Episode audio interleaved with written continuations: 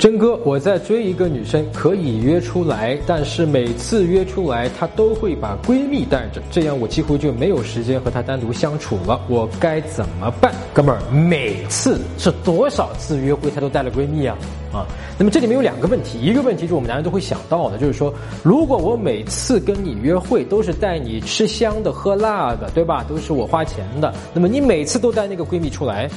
那么我是不是会怀疑说，嗯？蹭饭的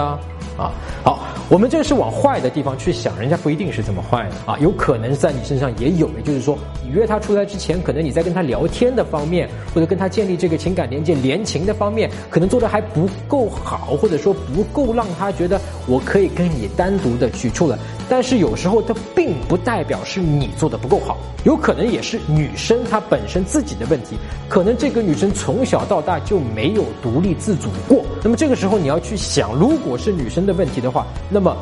我到底？要不要跟这样的一个女生去发展这样的关系？因为有可能接下来的约会或者什么事情，你要花很大的精力、很大的力气，什么事情都要问她的闺蜜或者问她的家长啊。她跟你出来约会一次，是不是要问她的家长说怎么怎么样？然后跟你牵个小手，是不是回去要跟家长打一个报告？但是你愿意接受，那就没有问题，你慢慢的去接受。但是如果你觉得好像算了，还是另外找一个吧，或者说这个就是当普通朋友也可以，那么你就知道下面该怎么做了。现在你只要关注我的微信公众号“陈真”，然后编辑回复“一九六四”，你就可以得到我免费的吸引学教程。